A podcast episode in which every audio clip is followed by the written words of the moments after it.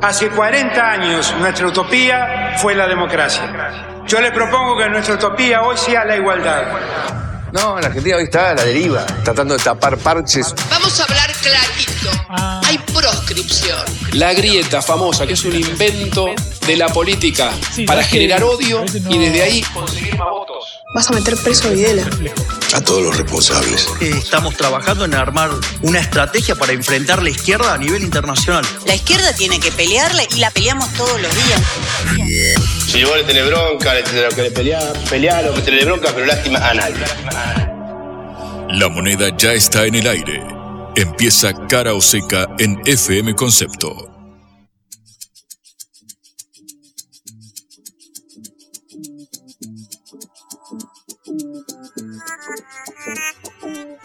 Muy pero muy buenas tardes amigos, amigas, llegamos al viernes por fin, qué semanita, mamita. Bienvenidos a Cara o Seca, esta producción de la Agencia Internacional de Noticias Sputnik. Nos acompañamos hasta las 6 de la tarde cuando llega en órbita y toda la continuidad informativa de Concepto de la 955. Mi nombre es Juan Leman y en el día de la fecha vamos a estar recorriendo todos los temas que surcaron a la agenda eh, informativa que tiene a nuestro país como protagonista estelar a nivel internacional porque, claro, hace nada más que cinco días ganó las elecciones Javier Mirey y lo que transcurrió todo el agua que pasó bajo el puente desde aquel momento, la verdad es que eh, desafía la percepción del tiempo. Yo te digo, si me decís que pasaron dos meses, te creo, porque la intensidad con la que vivimos estos días es realmente eh, llamativa. Lo cierto es que, bueno, hoy estaremos abocándonos a toda la danza de nombres para el potencial eh, gabinete, cómo se organizará el gobierno de la libertad avanza. Sabemos que Luis Toto Caputo suena fuerte para ir al Ministerio de Economía. De hecho, hoy estuvo reunido con eh, banqueros sobre el tema de las LELIX, la bomba de las LELIX, las letras de liquidez que emite el Banco Central. Bueno, parece que fueron protagonistas de esta cumbre. Un caputo que hasta ahora no ha sido eh, ratificado en su puesto. Todo indica que iría a la cartera eh, económica. Bueno, también en el Banco Central iría otro exfuncionario del gobierno de Mauricio Macri. También hay nombres de Juan Schiaretti, el gobernador de Córdoba, quien fue también candidato eh, para la presidencia. Bueno, también en otras eh, carteras del gobierno pareciera ser algo así como coalicional el modelo que impulsa la libertad avanza, que hasta ahora no tiene tantos nombres confirmados. Obviamente hay un montón eh, circulando, pero claro, también hubo marcha atrás con otro tanto, lo mismo que sucedía con Emilio Campo para el Banco Central, el padre del proyecto de dolarización de la economía que finalmente no va a ir al cargo, o al menos es lo que sabemos hasta ahora. Se replicó, por ejemplo, con Carolina Píparo, la ex gobernadora, eh, candidata a gobernadora de la provincia de Buenos Aires, que finalmente parece ser que no irá a la ANSES. Bueno, todos estos son los datos de la jornada, al menos del plano político que estaremos repasándolos en unos días, en un ratito, perdón, en unos días. Mira, tenemos fin de semana de por medio.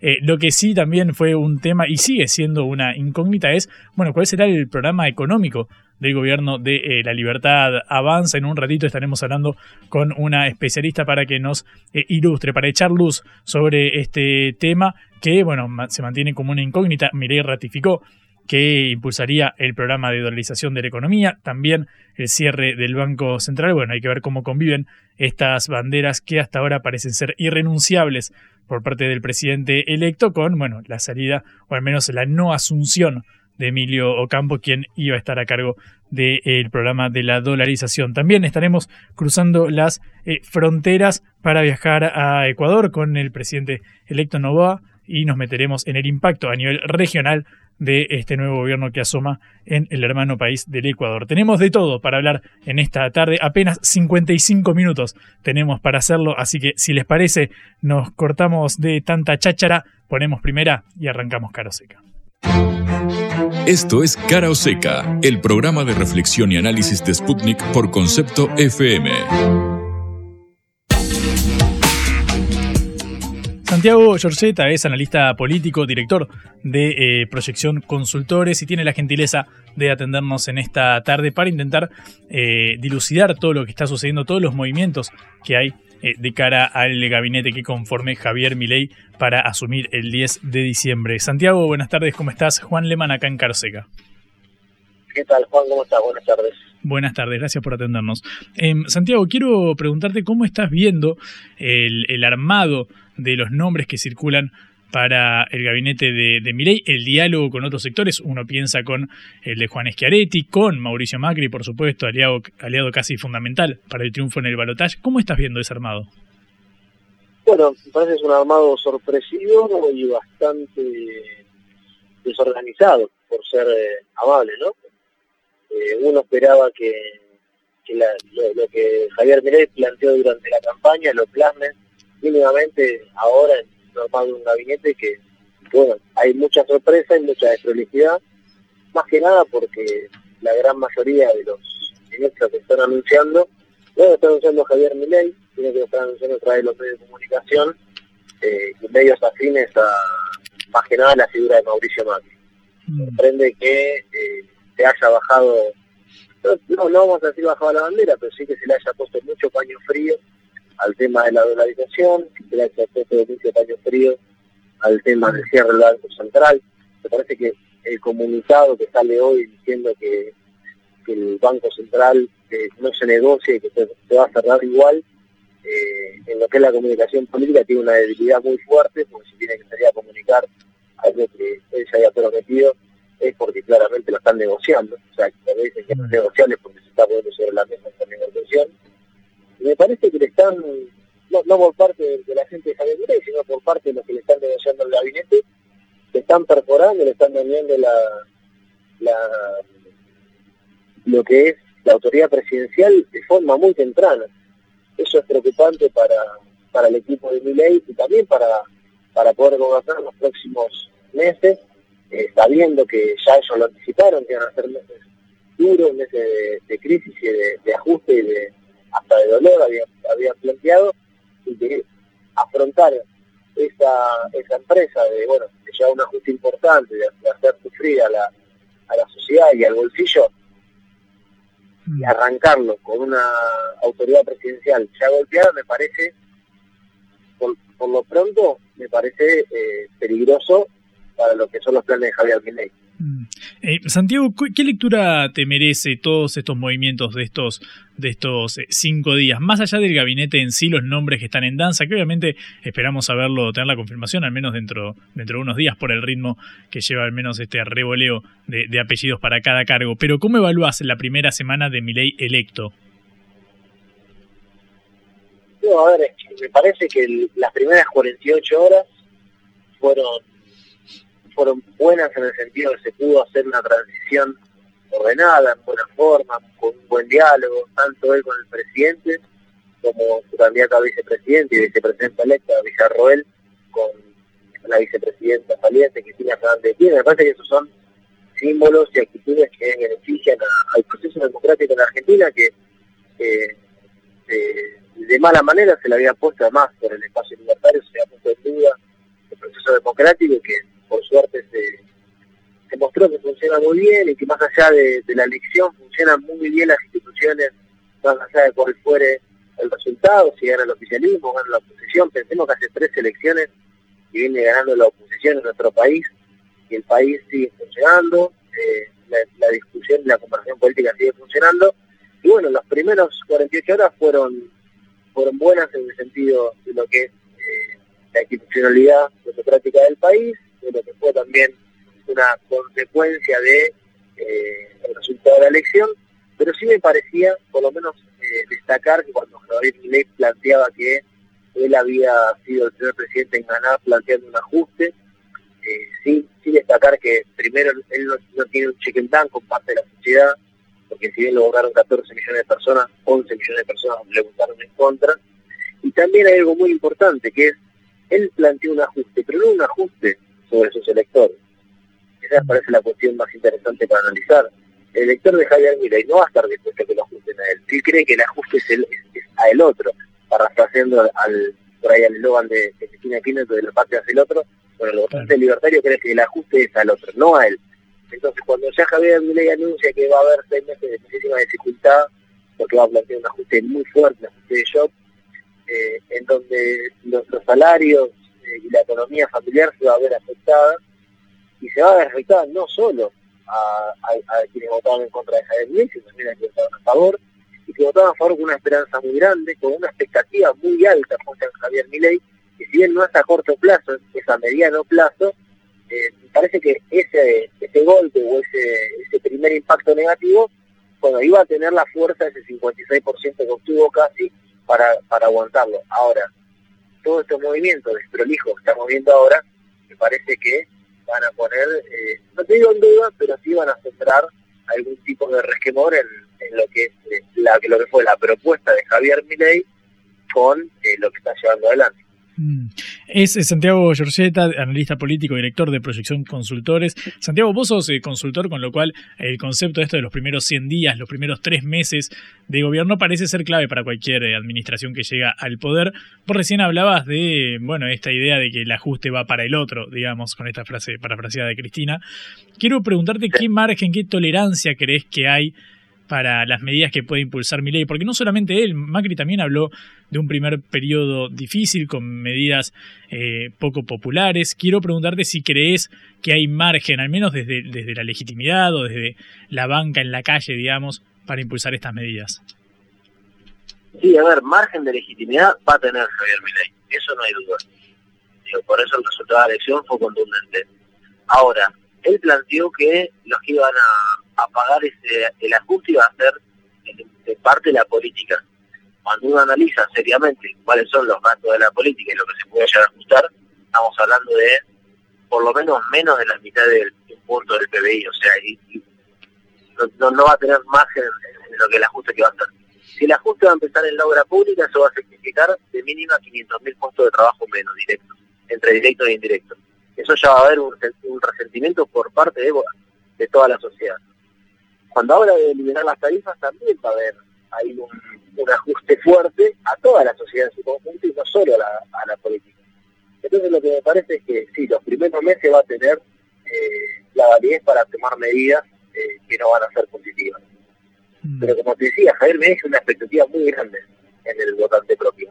Y una expectativa en que él iba a mejorar eh, su situación económica, que es muy mala ahora, en relación no solo al gobernador Tajen Valencia, que viene del arrastre del gobierno de Mauricio Macri. Mm. Me llama la atención que Mauricio Macri sea quien salga la vocería a decir que los seis meses que vienen también van a ser muy duros, también en consonancia con lo que dice Javier Milei.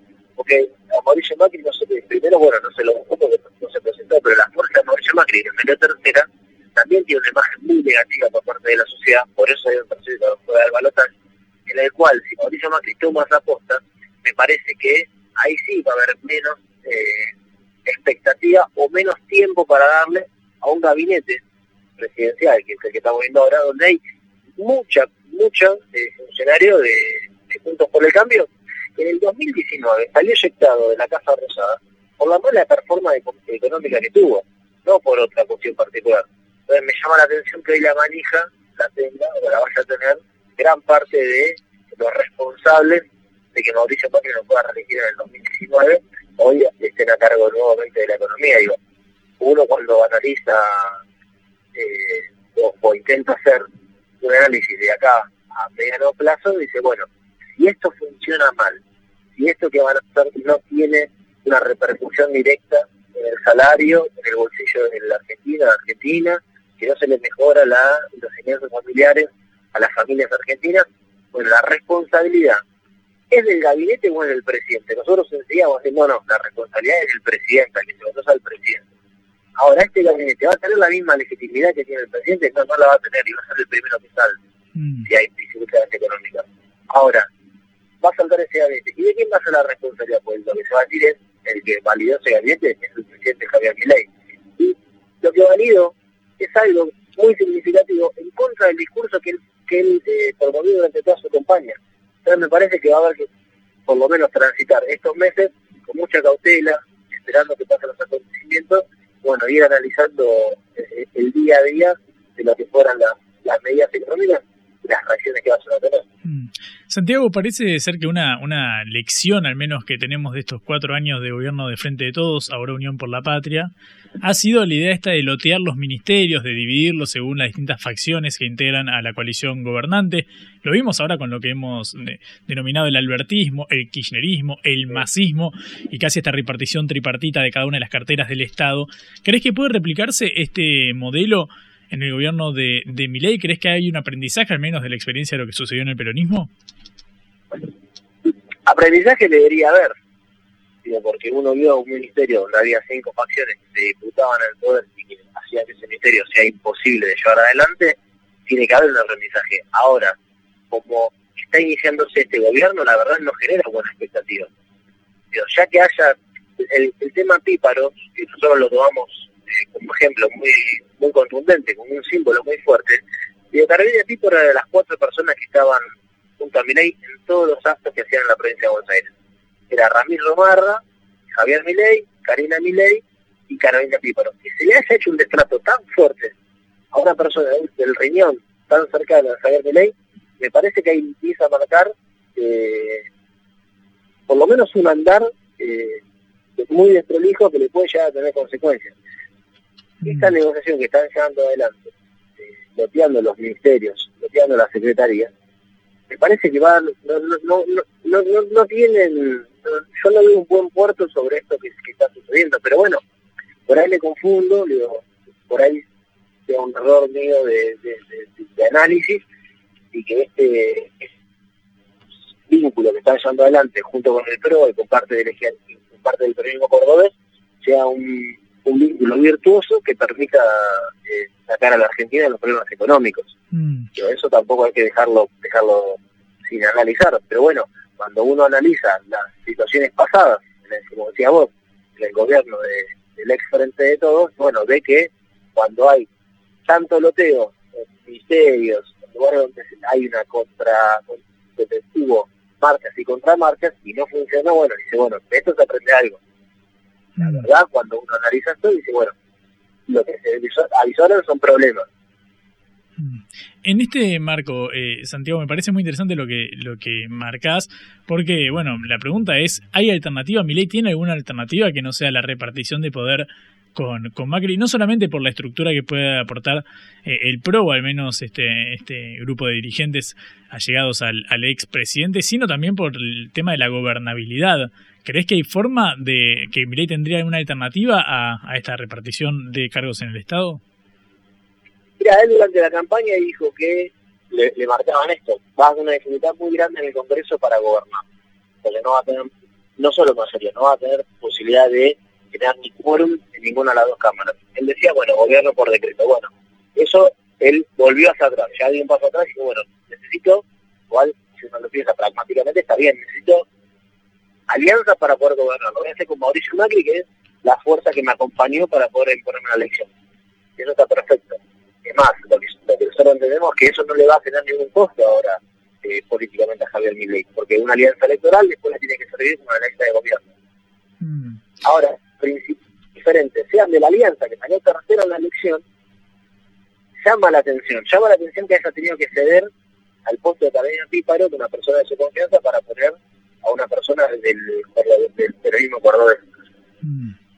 Em, Yo entiendo que la... Sí. sí. No, no, no, completa por favor. No, no, yo entiendo que el pragmatismo lo tiene que ejercer y tiene que buscar la forma de gobernar, eso se entiende desde ya. Ahora, me parece que la desprolejía y la forma en que el PRO le está imponiendo el gabinete me resulta difícil, o sea, me resulta difícil de pensar que se esté, porque lo que se está poniendo en juego es la gobernabilidad a futuro, porque cuando Javier Milei, cuando no funcionan las medidas que, que algún ministro de esto de, del, del PRO que está poniendo Mauricio Macri, cuando Javier Milei quiera tomar cartas en el asunto, no solo va a tener un problema con la, con la opinión pública con la sociedad, sino también va a tener un problema con su principal eh, gestor o, garante de gobernabilidad. Y ahí va a tener una complicación muy fuerte. Si él no se logra imponer ahora, si tiene el 56% de los votos, que tiene la autoridad para hacerlo, ¿por qué va a poder más adelante imponerse? Esa es una pregunta que hay que hacer. Claro aprovechar el, el, viento de cola, digamos, del envión de las elecciones. Em, Santiago, eh, quiero ir a la figura de, Macri un, un, instante. ¿Qué lectura haces de, de, este práctico, prácticamente retorno al poder que tiene? Porque él perdió en primera vuelta en 2019, es el primer presidente en la historia de la democracia en intentar ir a la reelección y no conseguirlo. Eh, su fuerza quedó tercera en estas elecciones y pareciera ser el gran ganador, como que tiene la oportunidad de finalmente concretar su segundo tiempo al mando del, gobierno, al menos tras bambalinas. ¿Qué lectura haces de ese derrotero? No, parece que Mauricio Macri fue, junto con Cristina Kirchner, los dos políticos mejor leyeron la situación que, estaba aconteciendo. Digamos, él lo que quiso eh, buscar con este triunfo de Javier Milei, primero no hay que olvidarse de que lo que hizo fue hacer perder a Horacio Rodríguez Garreta, quien pensó en un momento que Mauricio Macri le iba a ceder el control del espacio que le había armado, haciendo una lectura errónea y pagando un costo muy grande, perdiendo la interna con Patricia Bullrich. Después de eso, Patricia Bullrich quedó muy desdibujada en la campaña de las generales Mauricio Macri todo el tiempo coqueteaba más con Milei que con su propia candidata. Además, tuvo que salir a aclarar que su candidata era Patricia Bullrich. Me parece que en lo que es la dinámica de poder, la dinámica de, la conducción política, dentro del espacio de Junta por el Cambio no queda ninguna duda la supremacía de Mauricio Macri. Es más, es tan importante la supremacía de Mauricio Macri que hoy pareciera que está controlando hasta el espacio que lo derrotó en las elecciones. Mm. Y en ese sentido, la subestimación de la capacidad política de Macri, la verdad que siempre fue un error eh, por parte no solo de los dirigentes en principio de, Frente de Todos, sino también por parte de los propios dirigentes de Juntos por el Cambio que quisieron una alternativa eh, a Mauricio Macri y no la pudieron conseguir, y también de Javier Milei, que bueno, él dijo que el apoyo que le estaba dando Mauricio Macri era incondicional y sin, sin nada cambio. Bueno, hoy estamos viendo que claramente no. Santiago, la última, hablaste de Juntos por el Cambio recién. Quiero preguntarte por el futuro de la, de la coalición, porque ahora hay una parte que será oficialismo, otra, pienso en un sector del PRO como Horacio Rodríguez Larreta, María Eugenia Vidal e incluso todo el radicalismo, o una buena parte de él, que será oposición. ¿Ves posible la supervivencia de, de la coalición de esta alianza? Sí, me parece que sí. Me parece que siempre se pudo adaptar a esas contradicciones. Me parece que la principal, el principal motivo de la supervivencia es que Mauricio Macri quiere que todavía Juntos por el Cambio eh, sobreviva. Digo, si bien eh, Elisa Carrió ya dijo que, no iba a pertenecer a, la alianza y que no hubo, o sea, hubo una primera ruptura, pero que no significó la ruptura de todo el espacio. Me parece que ahí el radicalismo es el gran responsable de que, de que se mantenga también unidos eh, juntos, porque no terminan de decidir si acoplarse o no al espacio, el que quede como opositor hasta puede llegar a correr el riesgo de quedar eh, desfigurado porque la principal oposición la va a ejercer eh, una parte del peronismo, no toda, también le va a pasar al peronismo, ya lo sufrió el peronismo, eh, es el peronismo al que se lo denomina erróneamente racional. Hmm. sí, republicano, racional. Republicano, como se le quiera porque lo sufrió durante el gobierno de Mauricio Macri, donde quedó también desdibujado en relación a la oposición que generaba el kirchnerismo y me parece que, bueno, voy haciendo mucho análisis mucho más atrás, me parece que el error del kirchnerismo fue no tomar esa representación de, la oposición que había consolidado durante los años del macrismo y, después tener que ceder a una parte de ese peronismo nacional con Alberto Fernández como candidato. Mm. Pero bueno, en síntesis me parece que juntos no, mientras Mauricio Macri no tenga la intención de que se rompa, no se va a romper. Santiago, eh, ahora sí la, la, última, porque hablamos de todos los actores excepto del eh, peronismo hasta ahora. ¿Cómo es que, se mantenga al menos el, oficialismo saliente ahora? Pareciera ser que un hombre fuerte va a ser Kisilov. No sé qué lugar le adjudicás a Massa para los próximos eh, cuatro años. ¿Qué lectura haces de esa experiencia? No, me parece ver que el rol de Massa va a, seguir siendo muy importante, más allá que él anunció que se retiraba de, por ahí de la disputa de los cargos políticos es, una de las personas con mayor injerencia dentro del peronismo. Me parece que el comunicado de la CGT, el día, no sé si fue ayer o antes de ayer, donde habló Héctor Daer en representación de la CGT, donde él comentó que, bueno, que Javier Milei tenía la responsabilidad de representar a los argentinos por mandato popular de las urnas, pero ellos por mandato popular de sus trabajadores tienen la, obligación de representar los intereses de los trabajadores, allá marcando en la cancha Javier Milei. Eso cuando uno recuerda el 2015 hay un, discurso totalmente distinto. Da la sensación de que el peronismo va a tener un, sentido de un poco más grande que lo que tuvo en el 2015 durante el gobierno de Mauricio Macri, porque del, otro lado hay una expresión que, bueno, que queda muy lejos o muy a las antípodas de lo que uno hasta pueda pensar el peronismo racional. Por eso me llama la atención el acuerdo que ha hecho eh, eh, Schiavetti como con parte de la Libertad Avanza, porque si no resulta en un buen gobierno, me parece que el costo que va a pagar el cordobesismo o el peronismo de Córdoba va a ser muy alto. Mm. Santiago, muchísimas gracias por este ratito. Fuiste muy amable. Te mando un abrazo. Santiago Yorceta, analista político y director de Proyección Consultores, repasando los nombres que suenan para el gabinete de Miley. Y antes de cerrar este capítulo, quiero compartir eh, dos audios de las últimas eh, horas relativos a este tema puntualmente. El primero es de Diana Mondino, ya la conocemos, la entrevistamos acá en Caro Seca, eh, quien suena para ser la potencial canciller del gobierno de la libertad avanza. Le consultaron sobre esto, particularmente sobre el caso de Patricia Burrich, la ex candidata, ex ministra de Seguridad de Macri, que ahora pisa fuerte para, ser, eh, para llevar a cabo esta cartera también con el gobierno de Milei. Escuchá lo que decía Mondino anoche. ¿Qué piensa que opinará la gente cuando el segundo candidato al que perdió las elecciones tiene ahora algunos cargos en el gobierno? Que se van a dar cuenta que todos los disparates que se han estado diciendo de la campaña sucia eran mentiras. Nosotros vamos a elegir a los mejores para cada lugar. ¿Bullrich será ministra de Seguridad? Estamos trabajando en muchas cosas. Vamos a tratar de elegir los mejores para cada posibilidad. Bueno, vamos a tratar de elegir los mejores. Parece ser que hay incertidumbre todavía porque, de nuevo, la danza de nombres parece casi interminable. Sin embargo, habría alguna que otra eh, certeza, así como eh, suena fuerte el nombre de Luis eh, Caputo. Ya repasamos toda la cartera de, ministros que habría en el gobierno de Milei, que ya sabemos anunció que recortaría de 18 a 8 los ministerios, pero por supuesto hay otras dependencias fundamentales como el ANSES, como IBF, cargos que ya parecen tener a su próximo titular confirmado. Quien también habló es Hernán Lacunza, el último ministro de Economía de Mauricio Macri. Se refirió al grado de improvisación, así lo catalogó, que hay justamente a este respecto también a hacer una crítica al entrante. Este vértigo que vemos ahora, que viste que en un día se definen cuatro ministerios y que cambia y los que estaban confirmados o Campo no están más y Píparo en Lancés, eso también denota cierta improvisación, ¿no? Porque en realidad el elenco, el gabinete, el elenco económico en particular, y el programa económico ya deberían ser un activo público, con conocimiento de todos, puesto arriba de la mesa, con total transparencia, explicándose ahora, y eso ayudaría a ganar tiempo en una herencia muy complicada.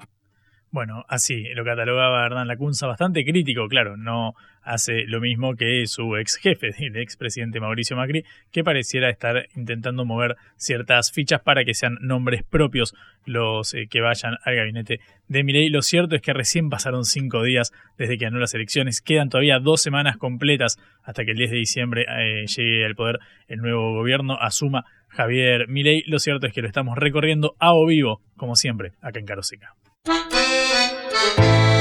En la vida hay que elegir Cara o seca.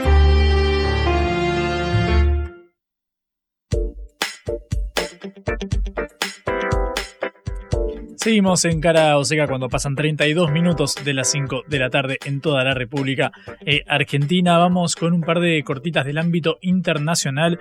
Eh, creo que la más importante es que eh, finalmente jamás liberó a 24 rehenes eh, para que fueran finalmente a Israel. Son tres israelíes, 10 tailandeses y un eh, filipino. Además, hay dos eh, familiares de argentinos, dos mujeres, madre e hija, que fueron liberados. Ya están a salvo, es sin lugar a dudas una de las noticias de la jornada. Por su parte, Israel liberó a 39 palestinos, 24 mujeres y 15 adolescentes que estaban en prisiones eh, de Israel y fueron llevados a eh, Cisjordania, donde fueron recibidos. Bueno, sabemos que hay un alto eh, al fuego después de estos 48 días, si no me equivoco, de conflicto. Bueno, es una noticia al menos auspiciosa. Esperemos que se alcance finalmente la paz. Lo cierto es que un alto al fuego y al menos hubo intercambio de rehenes por un lado y detenidos por el otro. La otra noticia que leí hoy me pareció muy interesante para compartir es del plano regional porque la pobreza en América Latina y el,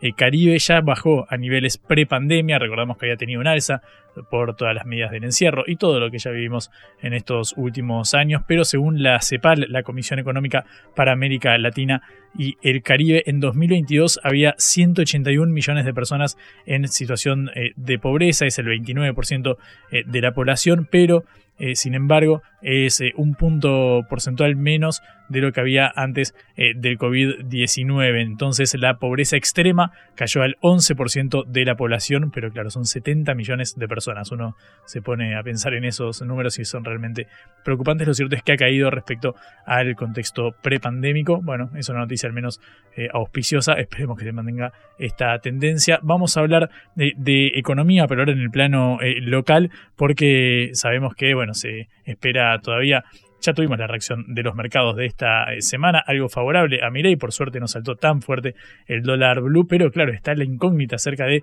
qué programa de gobierno desplegará la Administración de la Libertad. ¿Avanza? ¿Habrá o no dolarización? ¿Se concretará este cierre del Banco Central. Todo el programa de privatizaciones también está en la mira y sobre estos temas queremos hablar con Mercedes D'Alessandro, doctora en Economía y exdirectora nacional de Economía, Igualdad y Género en el Ministerio de Economía. Mercedes, buenas tardes, ¿cómo estás? Juan Leman acá en Caroseca.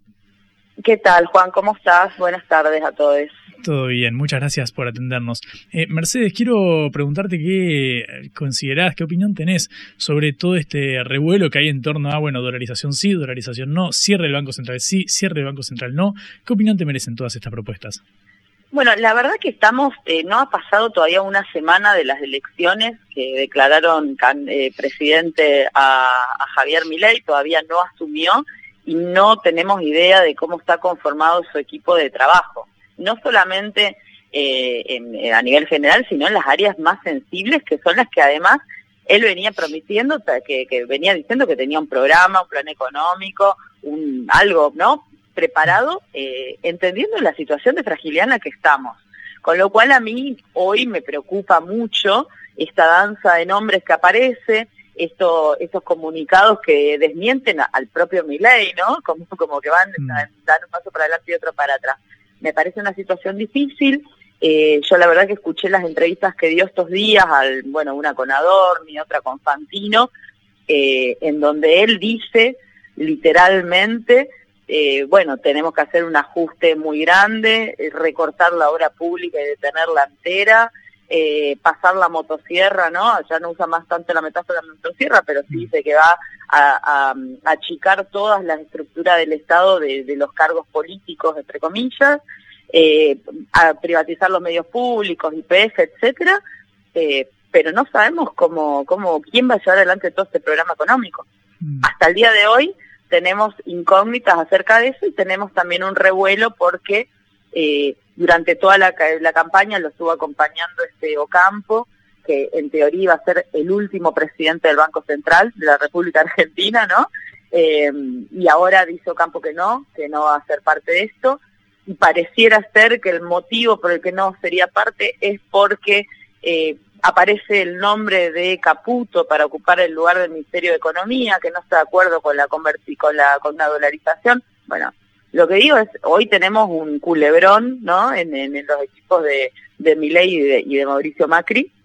Eh, no tenemos idea cómo va a ser, si va a dolarizar o no, si va a cerrar el Banco Central o no.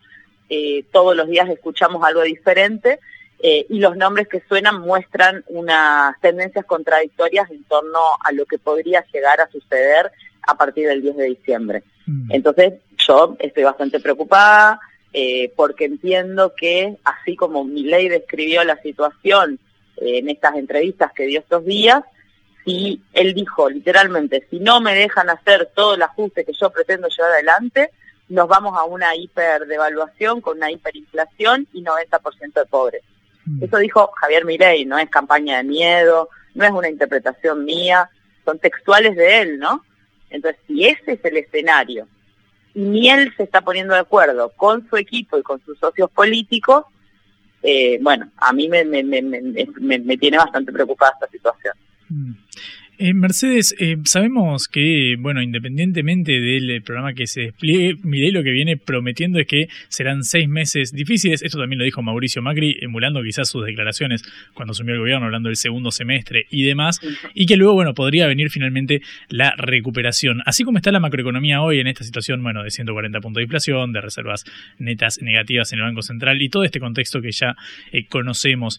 ¿Crees que hay margen para que este ajuste surta efectos y que en, el mediano plazo, corto plazo, podamos ver alguna señal positiva?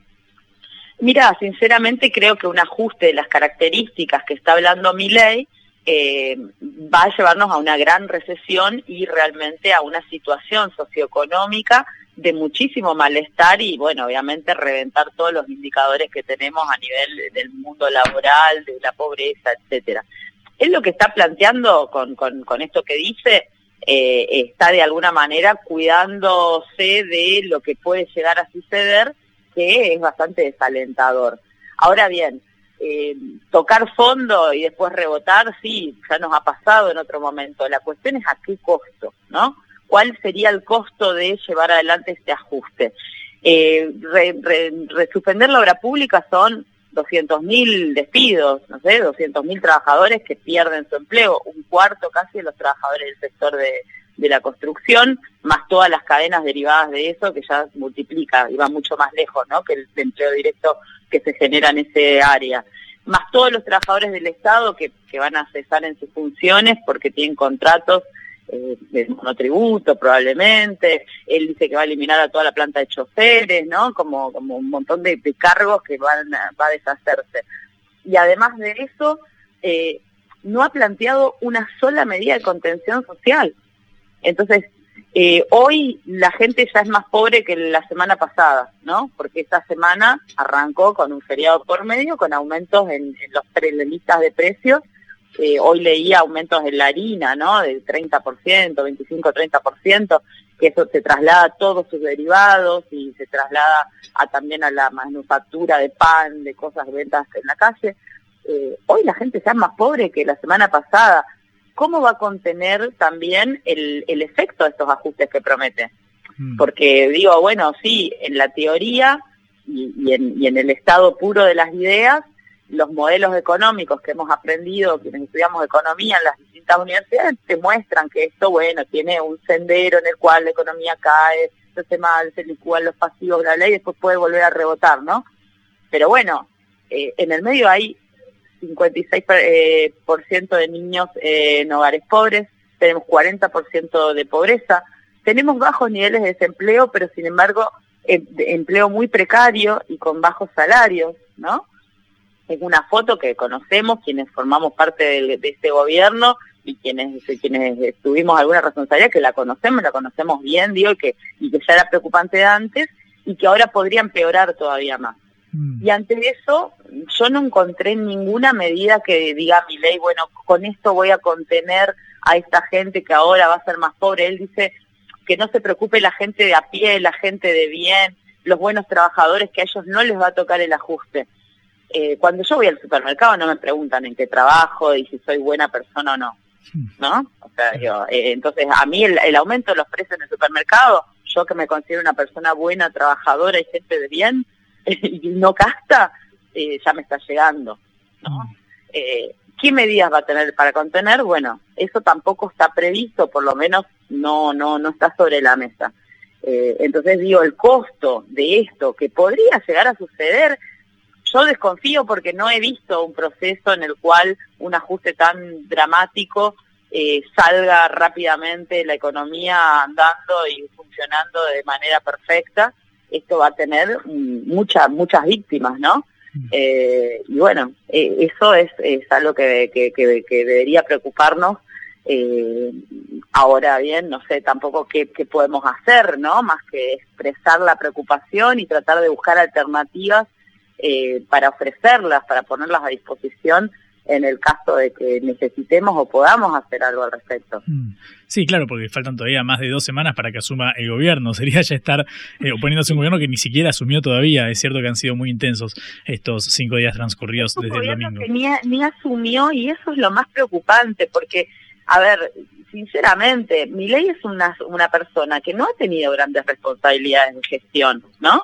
Y hoy está por entrar a, un gobierno nacional con un equipo que no se sabe todavía qué es, que, que, cuando venían diciendo estamos trabajando hace X cantidad de tiempo y ya nos juntamos con tales fondos y tenemos resuelto tales cosas y este es nuestro último presidente del Banco Central y estas no sé qué, nos, nos habían pintado una imagen de gente preparándose y estudiando la situación para hacerse cargo una vez que toman el poder y hoy nos están mostrando más bien personas que están tratando de armar un equipo y organizar un programa económico y armar un sendero de estabilización eh, y están diciendo no me llames ni no me pidas nada mientras tanto y hacete cargo vos y dame tiempo para, para ver si llego, ¿no? Mm. Eh, a mí esa es la sensación que me da eh, la situación de, de, la libertad avanza en este momento y además también con una cuestión, cosa rarísima que es que Mauricio Macri, una persona que eh, llevó una interna en su partido en la que primero perdió el que hace un año todos decíamos iba a ser el futuro presidente, ¿no? Ahora será Reta. Si hace un año alguien le preguntaba en Argentina quién va a ser el próximo presidente, creo que todo el mundo decía la Reta, ¿no? Eh, luego perdió Patricia Bullrich. Eh, él ni siquiera se pudo presentar y hoy está armando él el equipo de gobierno. Es una situación insólita, ¿no? Eh, Mercedes, eh, vos mencionaste eh, tu paso por, por la gestión en este gobierno, ahí en el Ministerio de Economía particularmente. Uno podría esgrimir un votante de Mireille, imagino, diciendo, bueno, está bien, pero ya están criticando el programa y todavía ni siquiera asumió. Y este gobierno, bueno, se va con 140 puntos de inflación. Es cierto, pandemia mediante, deuda, sequía, guerra y todo lo que ya conocemos. ¿Qué autocrítica haces respecto de lo que ha sido el desempeño en materia económica de Unión por la Patria y el peronismo? Más que autocrítica, digo, creo que hay que hacer un balance económico y político que por, por supuesto que muchos y muchas compañeras nos estamos juntando estos días y pensando eso, porque efectivamente no hemos tenido una buena gestión económica y eso está a la vista. Eh, y eso también es parte del resultado electoral que, hemos tenido. Ahora bien, yo creo que, que, el resultado electoral también castigó no solamente la gestión económica, sino también castigó una forma de hacer política en el que no solamente castigó al peronismo, al frente de todos, a Unión por la Patria, como sea el sello, el último sello, sino también castigó a Juntos por el Cambio, incluso a la izquierda, a la izquierda partidaria, ¿no? Eh, creo que, que hay una parte, una porción del voto ley que fue un castigo a una forma de hacer política y hay otra parte del voto a mi ley que tiene que ver con una situación económica agobiante en la cual muchísima gente se cansó de viajar en un tren atestado de gente, que se corten los servicios, no llegar a fin de mes, no tener perspectivas, no sé, los jóvenes de conseguir un buen trabajo o poder irse de su casa, digo, cosas que, que obviamente eh, el peronismo no logró responder, ¿no? Cosas que han sido sus banderas históricas, entonces yo sí siento que, que, que, que, bueno, que hubo una gestión que fracasó en términos económicos, pero me gusta también pensar que hay que hacer un balance político más amplio, porque no llega solamente a, a la parte del peronismo que estuvo gobernando ese tiempo, sino que también afecta a el gobierno anterior del macrismo, ¿no? Eh, así que digo, yo creo que más que autocrítica, ¿no? Que suena autoflagelo, que yo creo que este gobierno se ha estado autocriticando demasiado y, a viva voz en los últimos dos años y que eso también muestra una crisis de liderazgo eh, y una crisis de liderazgo que ahora por eso yo señalaba también la crisis de liderazgo que está viviendo mi ley, ¿no? Mm. Una crisis de liderazgo muy grande, entonces yo creo que, la, que, que, hay una, una situación que va, que si bien tiene que ver con lo económico y que resulta de un hartazgo económico, también hay un hartazgo político que se traduce a toda la clase política, la famosa casta. Mm. Mercedes, muchísimas gracias por este ratito. Fuiste muy, muy amable en, atendernos. Te mando un abrazo. Bueno, gracias, que estén bien, que tengan buen fin de semana. Hasta luego. Igualmente. Mercedes eh, D'Alessandro, doctora en Economía, eh, ex directora nacional de Economía, Igualdad y Género en el actual eh, gobierno saliente de Alberto Fernández, acá en Caroseca. Reflexión y análisis de las noticias que conmueven a la Argentina y al mundo.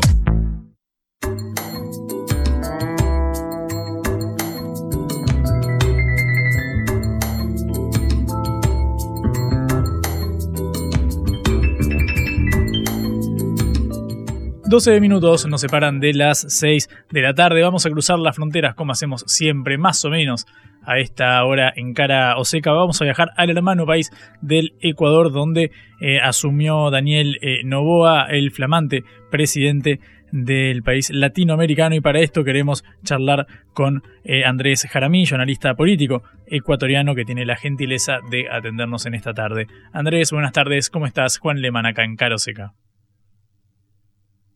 Hola Juan, qué gusto y un gran, gran, gran saludo a quienes nos escuchan ahora mismo desde Argentina. Nosotros estamos en Quito, capital del Ecuador. a pocas horas de que se diera el cambio de mando presidencial. Ayer, oficialmente, Daniel Novoa asumió la presidencia del Ecuador y, por supuesto, ha sido una posesión que se ha dado entre dudas e incertidumbre. Mm, quiero meterme en ese punto para contextualizar. Sabemos que, bueno, eh, Novoa, el joven de 35 años, eh, va a completar primero el periodo presidencial de Guillermo Lazo, su antecesor, que, bueno, lo dejó inconcluso. Eh, Andrés, ¿por qué hablas de todas estas incertidumbres e incógnitas? Sobre todo porque se esperaba o había la expectativa de que Daniel Novoa pueda llegar con su gabinete completo a la posesión del día de ayer. No lo hizo. Principal Realmente faltan nombrar a los ministros del Frente Económico y algunos otros ministros que tienen que ver con el Frente Social. Y en este sentido, eh, Daniel Novoa saltó a la cancha sin el equipo completo. No es una buena señal para los mercados internacionales, para la opinión pública y un poco también para el sector productivo, que está viendo con mucha expectativa, porque Daniel Novoa representa o viene de un clivaje eh, empresarial, exportador, bananero, y de alguna manera lo que se está esperando de él es algunas certezas para saber por dónde orientaría la política económica principalmente y también la política para enfrentar la inseguridad. Mm.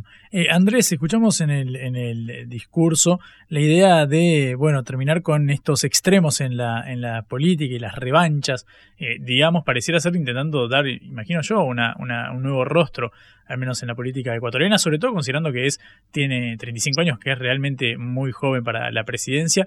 Quiero preguntarte cómo has recibido esto en la, a nivel social. Bueno, él se encuentra ahora mismo con un porcentaje de posicionamiento importante. Seis de cada diez ecuatorianos está apoyando en el arranque del gobierno Daniel Novoa y de alguna manera él representa una renovación. Él mismo ha dicho que uno de sus objetivos es plantear un nuevo Ecuador, un nuevo Ecuador que salga de alguna manera de esa polarización, que salga de los antis él se ha manifestado como más bien un pro, alguien que quiere gobernar en positivo, como un líder que quiere buscar la unidad y que no se niega a conversar con nadie. Esto explica, por ejemplo, que para la Asamblea Nacional, el Congreso ecuatoriano, se haya decidido por realizar una alianza con el Partido Social Cristiano y con el correísmo, que en su momento fueron férreos opositores del presidente saliente Guillermo Lazo. Mm. Em, Andrés, ¿cómo queda el, clima político general? Porque, bueno, sabemos que Ecuador estuvo o está surcado por, por la violencia. Recordamos el asesinato del candidato Fernando Villavicencio. ¿Cómo está este capítulo para el gobierno que entra? Ese, sin duda, es uno de los principales retos del gobierno se ha experimentado una suerte de tregua mientras se ha dado el traspaso del gobierno y mientras se termina de hacer la transición de los diferentes ministerios. En este sentido, precisamente la ciudadanía o una de las expectativas que tiene es ver qué concretamente es lo que va a hacer para poder enfrentar la inseguridad, que además tiene un efecto o tiene un coletazo en todos los otros factores o en todas las otras dimensiones de la sociedad. Si no hay seguridad, los negocios no abren. Si no abren los negocios, no hay ingresos. Si no hay ingresos, la gente no puede contratar. Y si la gente no puede contratar, pues se incrementa el desempleo. Así es que este quizá es el principal reto que tiene el presidente Novoa en un periodo que tú ya lo decías, es bastante corto, será poco más de un año y medio en el que efectivamente tendrá que demostrar que es ese líder que la ciudadanía espera que puede resolver los problemas. Mm. Em, Andrés, ¿qué sucede con el, con el correísmo? Que bueno, sabemos que es la segunda vez que es derrotado en el, en el balotage. ¿Cómo está reformulándose el espacio? De hecho, uno de los problemas que he enfrentado es que precisamente no existe una renovación de sus cuadros y que esta figura caudillista fuerte, potente, que suele caracterizar a los populismos eh, del siglo XXI, han hecho que eh, no se pueda salir de ese momento eh, del pasado en el que el correísmo tuvo cierta vigencia. Los cuadros que se han terminado posicionando han sido precisamente los que en su momento fueron o pertenecieron a la así llamada Revolución Ciudadana y no se ha visto un recambio de generación y tampoco se ha visto que efectivamente logren conectar con los más jóvenes. Recordemos que el mayor peso del electorado en el Ecuador ahora mismo está vinculado a los jóvenes, a esos jóvenes que no vivieron la revolución ciudadana, a esos jóvenes que conocen al expresidente Rafael Correa por las referencias históricas que tienen o por lo que les cuentan sus padres, pero que es un joven elector que tiene nuevas consignas, nuevas agendas, más vinculadas a temas no tradicionales de la política y en este sentido creo que el correísmo no ha logrado conectar con las nuevas generaciones que es en donde está el peso del electorado en estos momentos. Mm. Andrés, muchísimas gracias por este panorama que nos has, nos has trazado. Te mando un fuerte abrazo y bueno, éxitos para esta etapa. Un gusto, como siempre, y también un saludo cordial al pueblo argentino. Ahí también se están viviendo un cambio en torno a las elecciones y a las preferencias electorales. Que todo sea para bien de la Argentina y para bien del Ecuador. Juan, un inmenso abrazo desde la capital del Ecuador. Un abrazo grande, Andrés, un saludo. Era Andrés Jaramillo, analista político desde el Ecuador, acá en Caroseca. Reflexión y análisis de las noticias que conmueven a la Argentina y al mundo.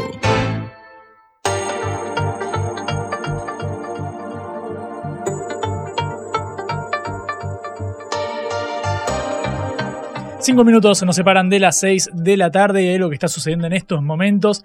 Eh, Victoria eh, Villarruel eh, acaba de hablar sobre lo que suceda con el Ministerio de Defensa y de Seguridad. Sabemos que Patricia Burrich suena fuerte para ir al menos a la primera de estas áreas. También Karina Milei acaba de reunirse con Julio Vitovelo, el secretario general de la presidencia, y hace instantes habló Victoria Villarruel ante colegas. La escuchamos.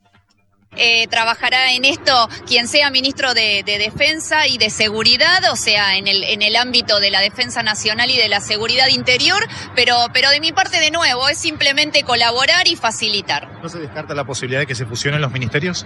Eh, no, no se van a fusionar los ministerios de Defensa y de Seguridad, cada uno tiene su ámbito, así que así continuará. Sé que están siendo muy cautos con el tema de los nombres, se habló mucho de Patricia Bullrich como ministra de Seguridad. No sé si usted lo quiere confirmar o quiere esperar un comunicado, pero porque se está hablando mucho, se está especulando y a veces es tranquilizador también. Bueno, en el caso de, nuestra próxima gestión, cuando asumamos el 10 de diciembre, el presidente Milei va a informar los nombres, pero más allá de esa decisión, sea Patricia Bullrich o sea cualquier otra persona, siempre va a contar con el apoyo de mi gestión como vicepresidente de la Nación y como presidente del Senado. Bien, esto decía hace instantes Victoria Villarruel sobre lo que suceda con las carteras de seguridad eh, y de defensa, que recordamos que antes de que fuera electo, Milei decía que iban a hacer órbitas bajo el paraguas de em, Victoria Villarruel. Bueno, ahora pareciera ser que Patricia Burrich irá a seguridad. Falta todavía, no hay que ser ansiosos, faltan más de dos semanas, pero bueno, está bueno ir teniendo alguna certeza en torno al armado del gabinete del libertario. Esto lo dijo Villarroel hace instantes, nada más.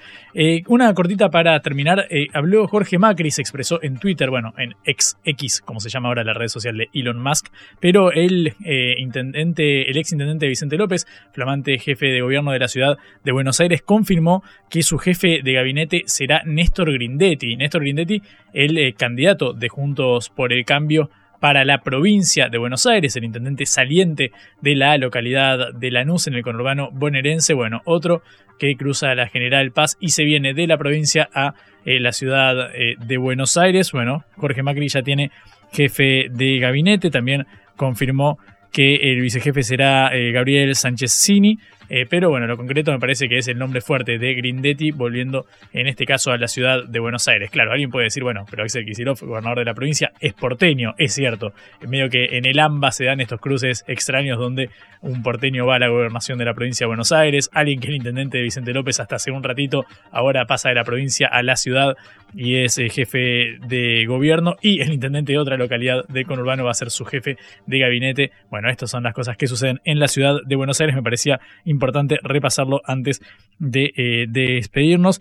Bueno, tenemos ah, un audio más de eh, Beliboni, Eduardo Beliboni, el dirigente del Polo Obrero, que habló sobre eh, cómo se, qué espera del gobierno de Milei, porque bueno, sabemos que hay mucha tensión en torno a lo que pueda suceder en las calles de la protesta popular en caso de que Milei lleve a cabo las medidas que está anunciando. Si les parece, escuchamos lo que decía Beliboni. Son todos democráticos, republicanos, no que al gobierno que viene le vaya bien, yo quiero que le vaya mal, quiero que le vaya mal Porque si le va bien a mi ley, nos va, bien, nos va muy mal a todos nosotros. Todo lo contrario lo que dicen estos republicanos de última hora, que dicen, no, este, si le va bien al gobierno, le va bien a todo el pueblo. No es verdad.